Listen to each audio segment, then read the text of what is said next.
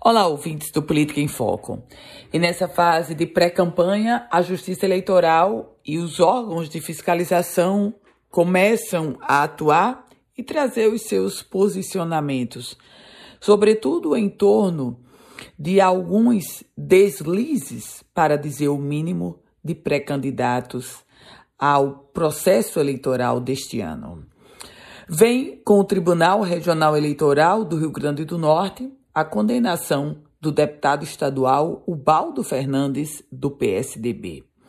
O TRE julgou procedente, ou seja, acolheu a representação do Ministério Público Eleitoral contra o deputado Ubaldo Fernandes, que foi condenado por propaganda eleitoral antecipada, numa tentativa de promover, de se promover pessoalmente.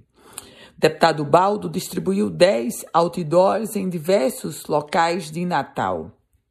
Foi condenado por propaganda eleitoral antecipada e vai precisar pagar agora uma multa de 5 mil reais.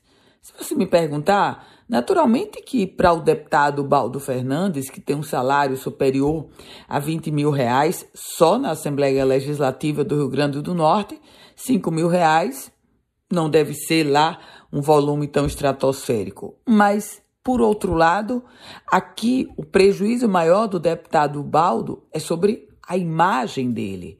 Ele que é pré-candidato à reeleição, vai buscar o seu segundo mandato.